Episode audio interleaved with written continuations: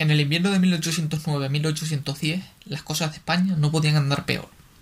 Lo de menos era que nos derrotaran en Ocaña a los cuatro meses de la casi indecisa victoria de Talavera. Aún había algo más desastroso y lamentable, y era la tormenta de malas pasiones que bramaba en torno a la Junta Central. Sucedía en Sevilla una cosa que no sorprenderá a mis lectores, si, como creo, son españoles, y es que allí todos querían mandar. Esto es achaque antiguo y no sé qué tiene para la gente de este siglo el tal mando, que trastorna las cabezas más sólidas, da prestigio a los tontos, arrogancia a los débiles, al modesto audacia y al honrado desvergüenza. Pero sea lo que quiera, ellos que entonces andaban a la greña sin atender al formidable enemigo que por todas partes nos cercaba.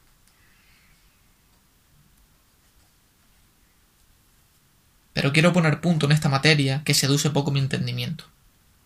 Continuando nuestra retirada, llegamos al puerto de Santa María, donde estuvimos dos días con sus noches, y allí fue donde adquirí sobre el formidable cerco de Gerona estupendas noticias. Debo una explicación a mis lectores y voy a darla. Mi objeto al comenzar esta última sesión, en que apaciblemente nos encontramos, amados señores míos, fue referir lo mucho y bueno que había en Cádiz cuando nos refugiamos allí, después que los franceses penetraron en Andalucía pero un deber patriótico me obliga a aplazar por breve tiempo este mi natural deseo, haciendo lugar a algunos hechos del sitio de Gerona que contaré también, si bien los contaré de oídas.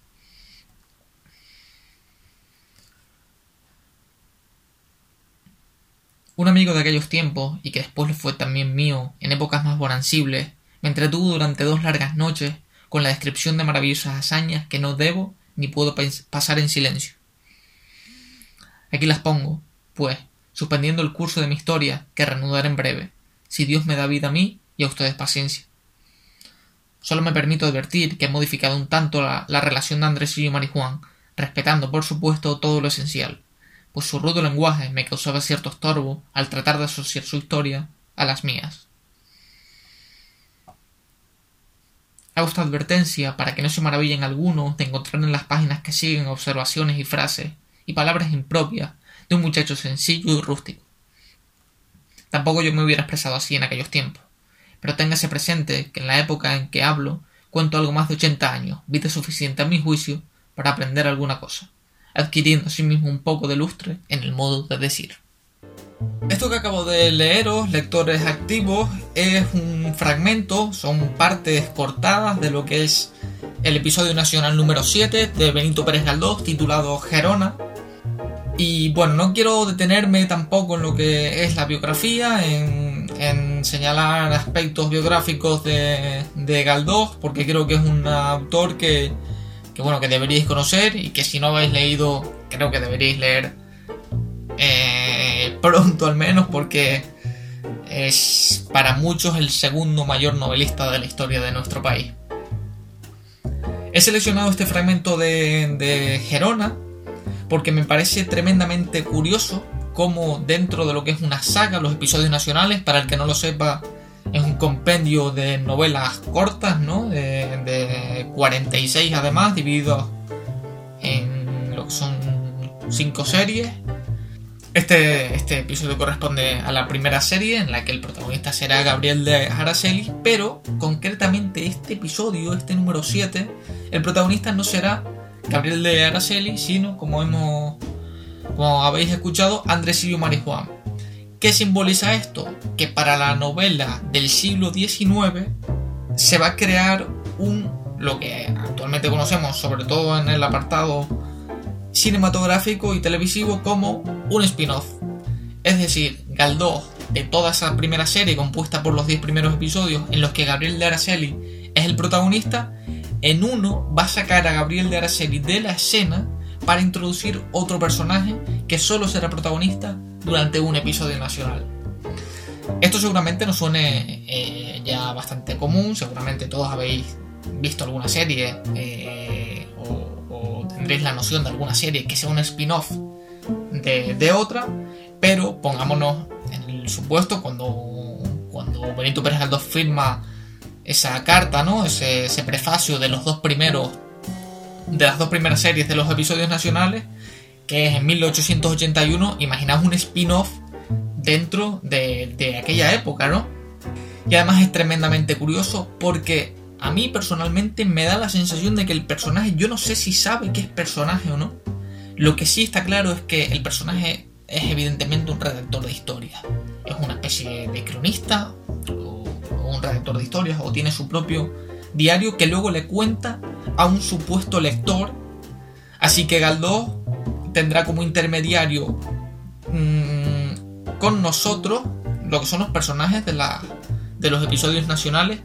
Me gusta sobre todo lo que representa ¿no? el papel de, de Gabriel de Araceli. Creo que es una especie moderna, es el arquetipo pero más moderno de lo que es el personaje clásico de la, de la literatura española. Personaje muy muy inteligente, con recursos eh, de todo tipo, mm, bastante pícaro además en muchas situaciones. Y creo que, que, es un personaje que a mí me va a costar en las siguientes series, cuando, cuando lean las demás de los episodios nacionales, no acordarme en muchos momentos de Gabriel de Araceli. Porque Gabriel de Araceli representa lo que es el personaje romántico enmarcado dentro de ese comienzo del siglo XIX, pero sin embargo, Benito Pérez Galdós, evidentemente, cuando escribe estas novelas, ya está dentro de la estética realista. Por tanto, tanto las obras como el autor, como el personaje, como, como este de la primera serie, se van a mover dentro de un espectro temporal de 100 años manejando dos estéticas literarias. Es que Galdós, es que bueno, eh, creo que me voy a quedar corto hablando de, Benito Pérez Galdós, la verdad. Creo que difícil encontrar otro, otro novelista de este nivel. Una de las cosas que más me gustan de este prólogo, porque como digo, esto es solo el fragmento del prólogo de, de Gerona, aunque si bien es cierto que al final de este episodio nacional se retomará la vida de Gabriel de Araceli, creo que si mal no estoy será por la página de la 240 que tiene este, este, episodio nacional en la edición que yo cuento, que es la de RBA y Gredo. Eh, serán las 20 últimas cuando, cuando vuelva a aparecer el personaje de Gabriel de Araceli. Pero este prólogo, que serán a lo sumo 7 páginas, aquí aparece como nuestro relator de historia afirma que tiene que cambiar de historia para no aburrir al lector. Es decir, el personaje, sabiendo que él es un intermediario, no quiere despistar, no quiere aburrir, no quiere, no quiere que el autor se canse de su historia y promete dinamizarlo como una historia de un amigo suyo. Es decir, eh, ha introducido ahí Galdós a un cuarto personaje como intermediario y es que me parece sublime, la verdad. Pero además de eso, cuando advierte, como acabamos de ver, porque eh, si uno no lee este prólogo, eh, pensará, joder, eh, Andresillo Marijuán habla exactamente igual que Gabriel de Araceli, se expresa igual.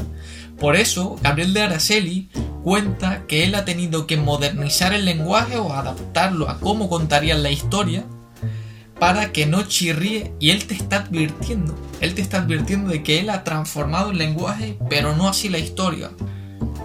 Esto habla ya no solo de de un personaje que, al margen de saber si personaje o no, que a mí en ciertos momentos de los episodios nacionales sí me dan la sensación de que, de que se sabe personaje, de que, de que él es consciente de, ello. No sé si hay algún estudio mm, acerca de esto.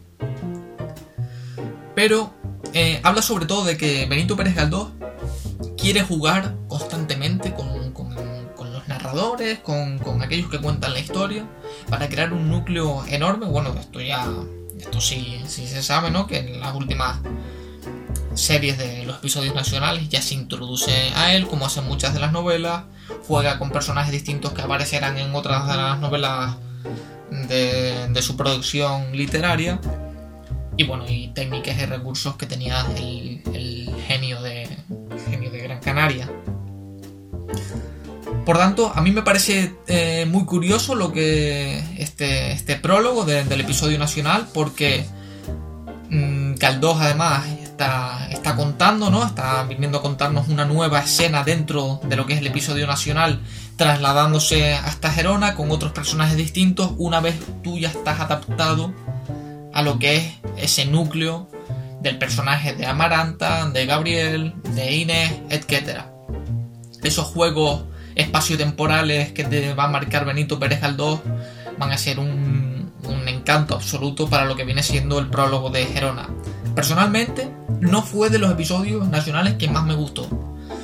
Eh, creo que yo he leído episodios nacionales que me, que me han gustado más, la verdad, pero eh, me quedo sin duda alguna, y es el motivo por el, que por el que he decidido hacer esta entrada, porque creo que al prólogo vale la pena señalarlo totalmente, cómo ha jugado absolutamente con nosotros este escritor del siglo XIX, aquí tengo el prefacio en el que lo firma en marzo de 1881, y cómo prácticamente en 6-7 páginas ha cambiado el discurso del, episodio nacional y el discurso del personaje principal dentro de su serie.